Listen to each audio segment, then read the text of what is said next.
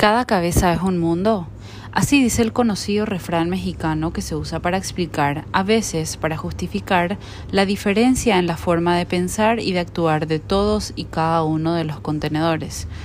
Conjunto de palabras que ciertamente nos muestra una verdad, ya que la vida o lo que conocemos por vida da origen dentro de la mente del cuerpo energético al que se encuentra anclada la conciencia, llevando su proceso de evolución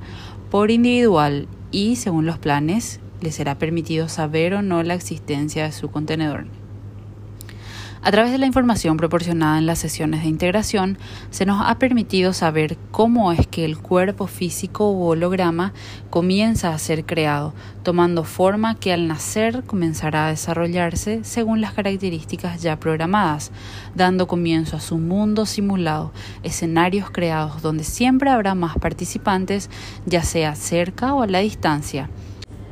permitiendo percibir solo los escenarios que realmente le otorgarán cierto aprendizaje a la conciencia,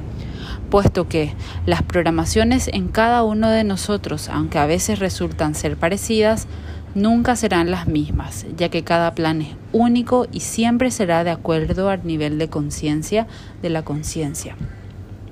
Por lo tanto, con certeza me atrevo a mencionar que el mundo y lo que creemos percibir no es real, que solo existe como un sueño que le es proyectado a nuestra conciencia o ser de luz o Dios dentro de la mente de su cuerpo energético, forma única de retroalimentarse de información real,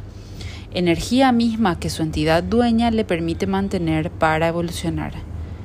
El mundo real y original donde se encuentra nuestra conciencia es el astral, donde todo es oscuridad total. Lo único que ilumina, por decirlo así, es la luz que irradia nuestras conciencias. Discernimiento de Guerrera Lorena Gutiérrez Chávez.